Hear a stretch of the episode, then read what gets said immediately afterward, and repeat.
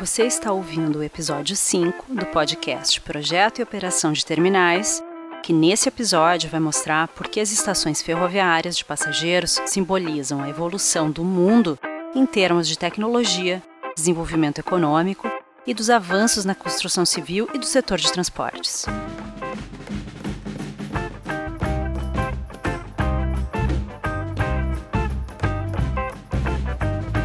Terminais ferroviários de passageiros tendem a ser instalações funcionalmente simples.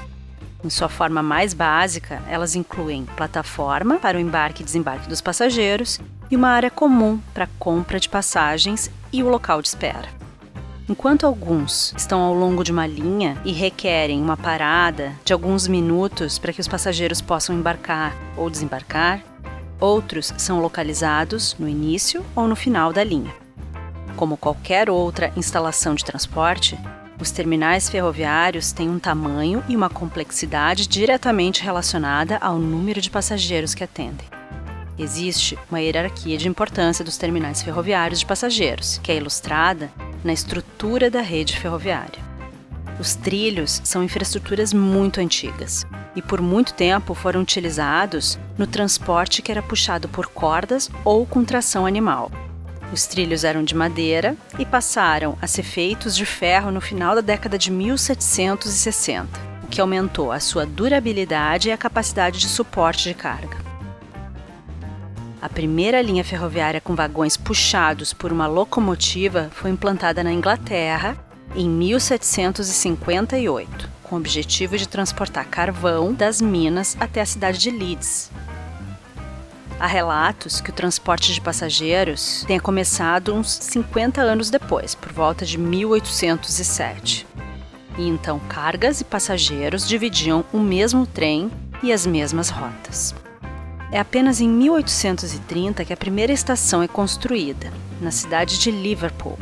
E então, a partir desse momento, os trens consolidam suas vantagens sobre os demais modais existentes na época em razão da sua velocidade relativa e da sua capacidade de viajar independente do clima.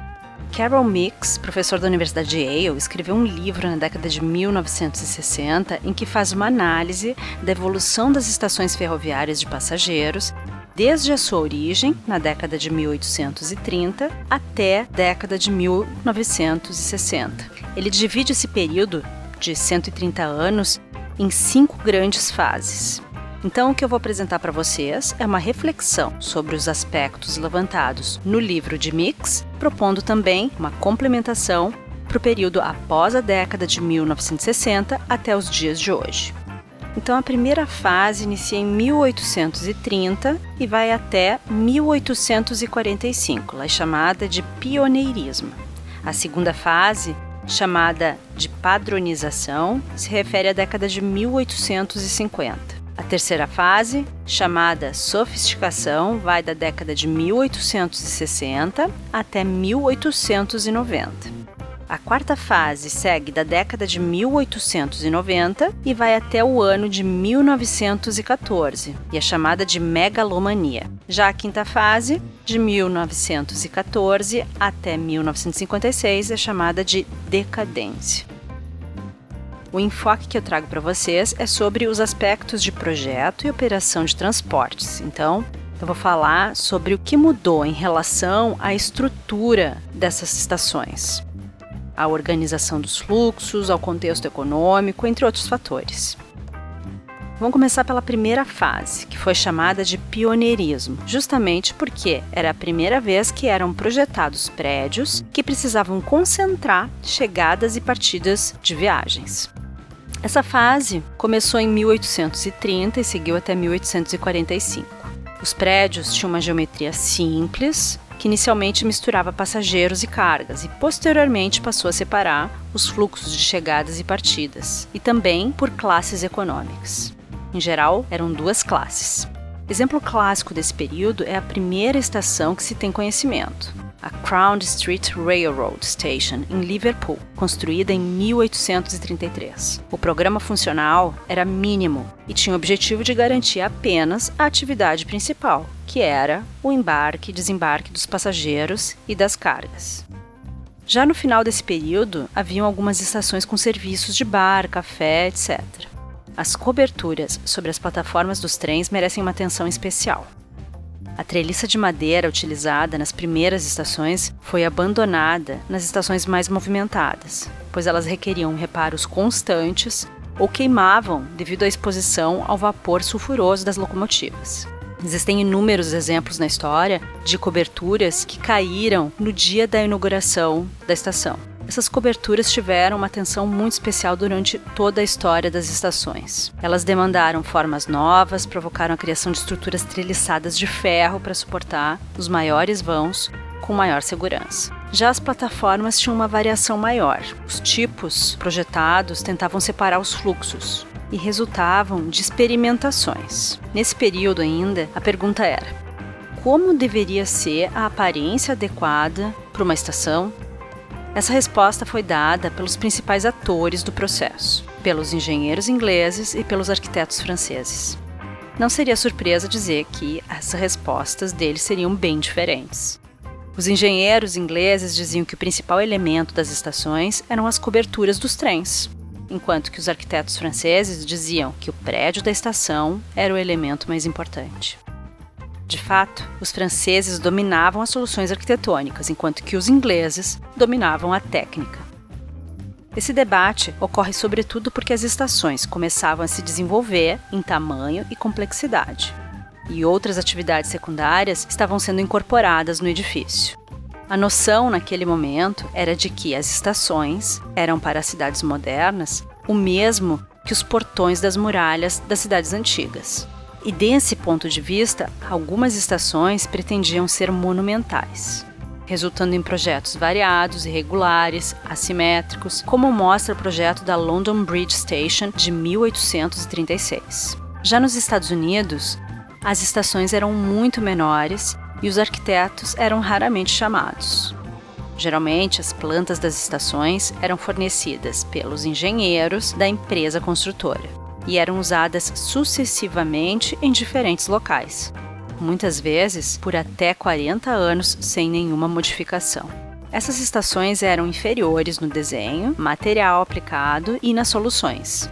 Elas apresentavam um aspecto de temporárias, usando a madeira, sem cobertura para os trens, com apenas uma sala na estação, com telhado baixo, forte odor de fuligem, ou seja, não traziam condições de conforto.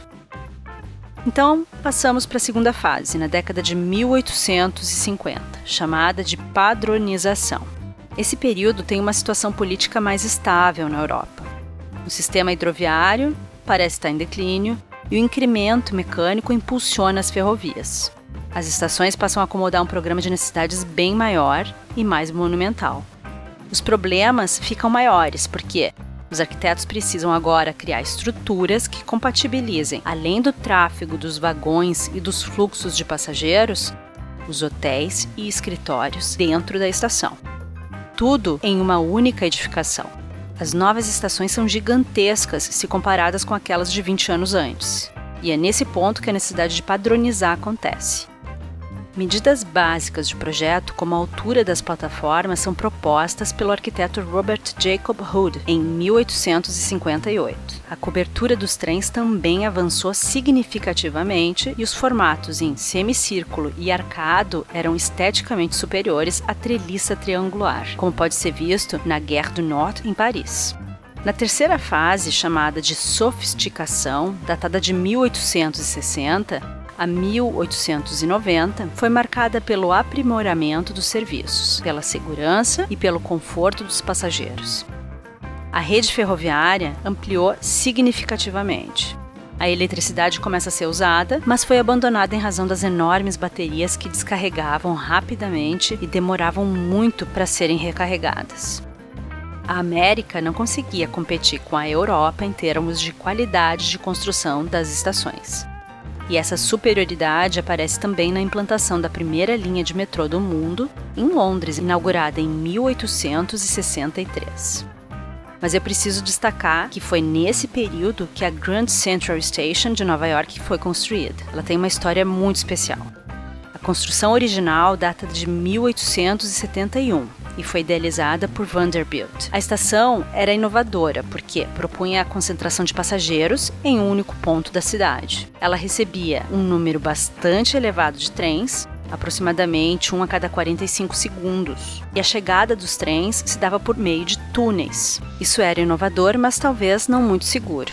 O túnel da Park Avenue, construído para remover trens da superfície de Manhattan e aumentar a segurança pública, era perigoso. Escuro, esfumaçado e com pouca visibilidade. Durante décadas, os nova-iorquinos reclamaram da fuligem e da poluição doentia gerada pelas locomotivas a vapor que cruzavam a cidade mas foi preciso um acidente fatal para criar uma mudança duradoura. Em 8 de janeiro de 1902, um trem expresso perdeu sinais e bateu na parte de trás de um trem que estava parado dentro do túnel. No acidente, 17 pessoas morreram instantaneamente e outras 38 ficaram feridas. Foi o pior acidente de trem da história da cidade de Nova York. Quando um inquérito revelou que as nuvens nocivas que saíam da área da estação cegaram o motorista do trem, a medida que foi tomada foi proibir as locomotivas a vapor de operarem dentro da cidade. E assim, em poucos meses, o plano para demolir essa estação e construir um novo terminal para trens elétricos já começava a ganhar força. Em 1903 foi iniciada, então, também por Vanderbilt e pelo engenheiro William Wilgus, a construção do novo edifício, um projeto que levou 10 anos para ser concluído, sendo inaugurado oficialmente na data de 2 de fevereiro de 1913. E para continuar essa história, vamos entrar na quarta fase, na qual a nova construção vai estar inserida. Nesse momento, já não havia mais novos problemas a serem resolvidos. As atenções foram depositadas sobre o tamanho das estações. É nesse período que vai de 1890 a 1914, chamado de megalomania, que os projetos se ampliam junto com o crescimento das linhas e da expansão das redes ferroviárias. Também é nesse período que o novo sistema inovador de trânsito rápido inaugurado em Nova York. Em 27 de outubro de 1904, se inicia a operação do metrô. Enquanto Londres ostenta a rede de trens subterrâneos mais antiga do mundo, inaugurada em 1863, e Boston constrói o primeiro metrô dos Estados Unidos em 1897, o metrô de Nova York logo se torna o maior do sistema americano. E o desenho da rede do Subway de Nova York vai passar pelo novo terminal a partir da inauguração em 1913. Nesse dia, mais de 150 mil pessoas compareceram para comemorar a abertura do novo terminal. Isso demonstra a expectativa em volta desse novo projeto. E ele trouxe várias inovações. Além de receber trens elétricos, eles operavam no subsolo pela primeira vez. Além disso, o terminal tinha uma linha secreta, a Track 61, que fornecia uma conexão subterrânea até o hotel Waldorf Astoria, que ficava nas proximidades. Havia até um grande elevador de carga no final dos trilhos que permitia ao então presidente Franklin Roosevelt viajar para Nova York em segredo durante seu mandato.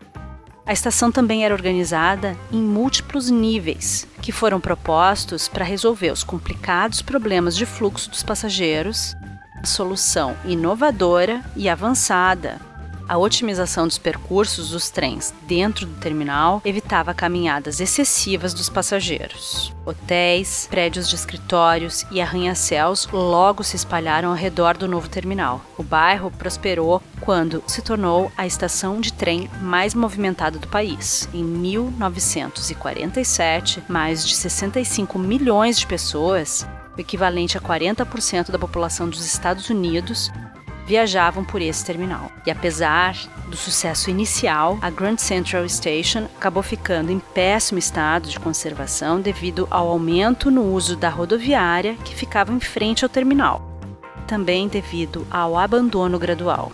Essa situação vai marcar a quinta fase das estações ferroviárias, que foi chamada de decadência, é nessa quinta fase, que vai de 1914 a 1956, que muitas mudanças acontecem, impactando fortemente sobre a operação das estações e terminais ferroviários.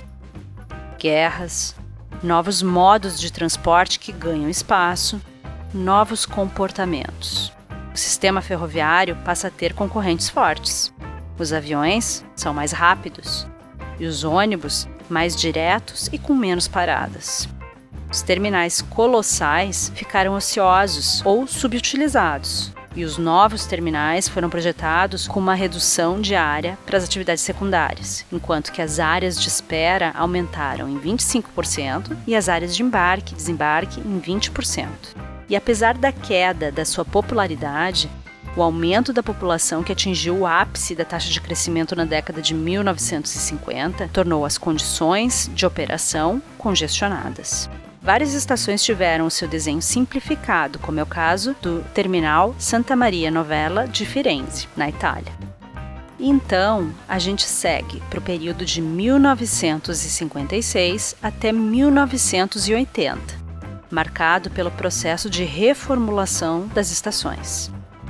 Na tentativa de reverter a situação de desvantagem diante de outras modalidades de transportes bem mais competitivas, investiu-se no conforto dos passageiros. Escadas rolantes, portas automáticas, ar-condicionado. Além disso, é nesse período que surge o trem-bala no Japão. Procura aí o desenho desse trem, se não parece um avião em cima de um trilho. Ou seja, a competição entre os modais já está bastante acirrada primeiro trem-bala viajou de Tóquio a Osaka em quatro horas, economizando duas horas e meia de viagem, se comparado a uma viagem com um trem convencional. O modelo mais recente de trem de alta velocidade leva apenas duas horas e 25 minutos para fazer esse percurso. Esse novo trem revolucionou o sistema ferroviário e exigiu novos terminais, nova infraestrutura separada dos trens convencionais e ainda renovou a força do transporte ferroviário de passageiros em todo o mundo. A partir da década de 80, se entra numa nova fase, que eu vou chamar de sustentabilidade. É quando acontece a revisão dos processos, materiais, tecnologias e formas dos terminais de transportes. E as estações e terminais ferroviários não ficam de fora dessa tendência mundial de otimização dos recursos e de maior consciência ambiental a necessidade de aproveitamento da energia solar, o reuso da água da chuva, a geração de energia elétrica no próprio edifício, entre outros, são agora requisitos importantes nessas grandes construções urbanas. E mais, a interconectividade do mundo digital demanda agora uma reestruturação de toda a infraestrutura do edifício. Os serviços precisam dar autonomia de interação aos passageiros. Atualmente, as viagens de trens são consideradas as mais amigáveis entre os tipos de transportes.